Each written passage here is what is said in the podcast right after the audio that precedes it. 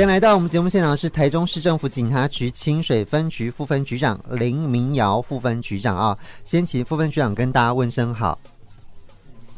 主持人还有各位听众，大家好。好，来，我们今天这个副分局长今天来一样跟我们来宣导这个有关于试诈啊，以及呃这个预防犯罪的一些事项啊。那这个是不是先请这个副分局长跟我们来谈一谈？就是说诈骗集团现在真的是无所不在啊，因为每一个人或多或少真的都会有遇过啊。那是不是请副分局长再进一步跟我们来分享，就是有关于呃诈骗的案例啊，以及这个诈骗的方法？好了，谢谢主持人啊。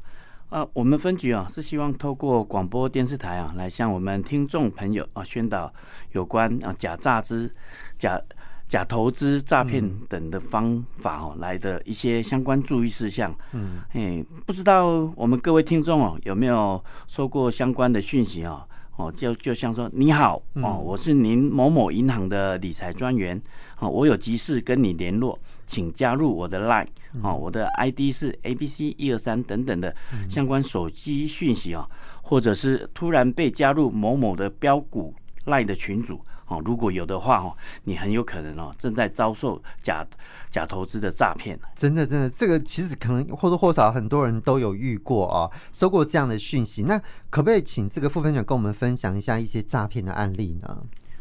好的，我想假投资诈骗呢，它就是利用我们人性的一个贪念哦，哦，想要快速致富的心态啊，然后用那个报名牌的方式来诱使被害人进行投资。然后并操作哦，诈骗集团成员所制作的假投资网站哦，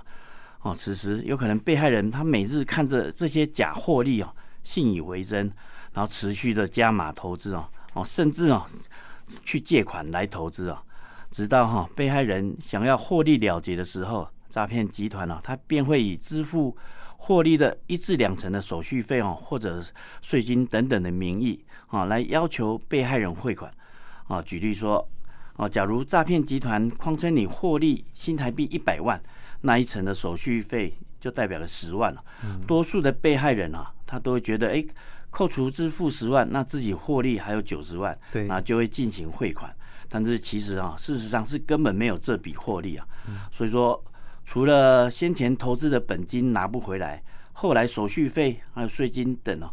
就只是诈骗集团想在最后诈你一笔而已啊，嗯，结果最后被通常被害人哦就会落得血本无归的一个下场。好哇，这个真的是呃诈骗集团非常可恶的地方啊。那除了这个形式之外呢，还有没有其他的形式的这种诈骗的投资诈骗？嗯，其实那个假投资哈，它另外还有一种就是最近很流行的，我就教导我们被害人去投资虚拟货币啊，哦，比如说有比特币。啊，泰达币、火币等等哦，嗯，我想这些诈骗手法哈，跟刚刚上面所提到的大概都大同小异，啊，差别就在虚拟货币它的金流哈，比起传统银行汇款的方式哦更加隐秘，哦，虚拟货币的买卖需要透过交易所，哦，诈骗集团他会先要求被害人申请虚拟货币的钱包地址。然后再请被害人下载诈骗集团设计好的一个假交易平台的一个 App 啊，然后被害人再依照诈骗集团提供的一些假数据来进行虚拟货币的买卖，一样啊。等到被害人想要获利了结的时候，哦，诈骗集团就将整个假交易平台关闭啊，然后卷走被害人的钱了。是好，所以其实不同的形式，最后就是要骗你的钱。那我们要怎么样做才可以做到这个预防被假投资诈骗呢？我想想要预防假投资诈骗呢，第一啊，千万不要相信名牌哦，也不要加入标股社团或赖群组等等啊，因为里面的老师和成员哦，都是由诈骗集团所扮演的，提供的资料也都是假的。啊，第二哦，不要轻易投资不熟悉的项目哦，如期货哦、虚拟货币、基金等等哦，因为对投资标的的不熟悉，很容易遭诈骗集团的话术所影响。第三哦，如果要投资期货、虚拟货币等，请选择合法且正当的管道哦，如国内的银行或虚拟货币的一个四大交易所哦，最后如果真的不幸遭遇到了诈骗，那也是要请你拨打一六五的反诈骗专线。好，那除了我们刚刚提到的这个假投资诈骗之外，还有什么样类型的诈骗要提醒呢？副分局长，我想最近我们警方受理的案件哦，除了假投资以外啊，另外一种哦假交友类型的诈骗形态哦，也是居高不下哈。我们分局啊，日前有接获一名年约五十岁的一个男性报案啊，哦，说在他在脸书上认识一名昵称翠芳的女网友啊，哦，翠芳啊，每日嘘寒问暖，发送温情攻势啊，便虏获报案人的心哦，并且论及婚嫁，双方曾私底下见过一次面了，报案人因此对翠翠芳哦更加信任了，并称呼对方为未婚妻啊。有一次啊，那翠芳在聊天的过程中啊，提及他自己已将在日本房子卖掉啊哦，目前现有的资金约有两币日元啊，我想折合新台币大概是四千多万元了。是，他想要借那个这个张楠的网络账号来使用啊，我想这个他的网友张楠深信不疑啊。哦，就前往我们辖区沙鹿区的某家银行，准备他要办理办理那个网络银行啊。嗯，那经过银行的关怀提问的时候，才发觉有异，就赶紧的通知我们辖区的派出所到场协助。是哦，这才及时的哦阻止了张男哦受骗利用。OK，好，这借给别人呢，像这网络账或是一般的这个账户。他其实是有法律责任的，对不对？呃，那当然了。如果将自身哦，或者是他人的账户交给不法分子使用的话，那可能会涉及刑法的诈欺罪哦，还有洗钱防治法等等哦，最高哦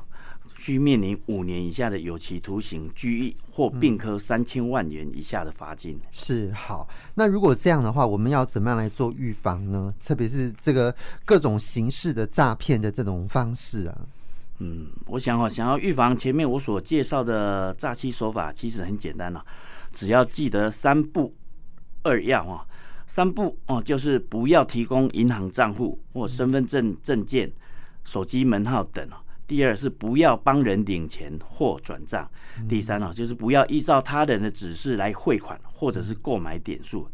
二要的话，大概第一就是要打一六五查证啊，第二个。要相信我们警察说他诈骗的，他就是诈骗。嗯，好，所以这个部分原则大家掌握住哈。那除了提到诈骗之外呢，另外一个有关毒品的部分哦。好，这个毒品其实往往跟犯罪是有呃这个相当高的一个关联性啊。那有关毒品的这个预防犯罪的部分，有没有什么要提醒呢？好的，我想在这边哈，有关防治毒品的部分呢，因为现在啊那个新兴毒毒品很多元啊，而且吸毒年。吸毒的人口有逐渐年轻化的趋势啊！哦，不孝分子啊，为不法牟利哦，将多种的毒品以糖果啊、梅子粉或咖啡包等形式来包装，来吸引年轻朋友来吸食成瘾啊，以致哈毒品泛滥问题日益严重啊！我想在此啊，也要特别呼吁社会大众啊，请针对家中的孩童啊，要多加强宣导啊，不要接受来路不明的饮料或零食啊。也要请啊各位家长务必要多加了解青少年的一个交友状况啊，若有发现可疑的人事物，或者是需要警方协助的部分，请尽速与警方联系哦，我们警方会非常乐意的协助来帮忙。另外哈，我想民众也可以上我们台中市政府警察局的官网哦，它其中的有一个栏位哦，是在检举毒品案件的平台哦，来提供线索。来检举毒品，如果民众因而检提供线索而破案的话，依照毒品防治危害奖励办法哈，我讲那整个奖金还有表扬啊，它最高可以达到有。一千万的一个奖金呢，来鼓励我们民众提供相关的情资，嗯，让大家来共同维护治安。OK，好，今天就非常谢谢呃，我们台中市政府警察局清水分局副分局长啊林明尧副分局长啊来跟听众朋友说明这个常见的诈骗手法，还有呢这个如何来预防，以及呃这个毒品的预防犯罪这个部分，非常谢谢副分局长来到节目当中。那谢谢主持人，好，谢谢谢谢。